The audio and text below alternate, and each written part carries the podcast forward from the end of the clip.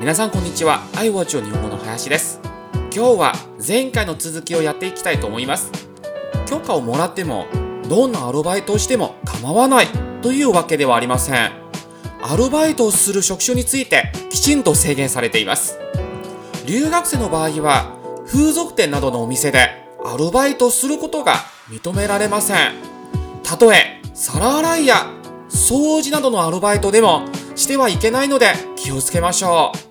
また法律では1週間に28時間以内と労働時間が決められているのでオーバーしないように気をつけましょう。はいじゃあ今日はこれでおしまいです。最後まで聞いていただきましてありがとうございます。またお会いしましょう。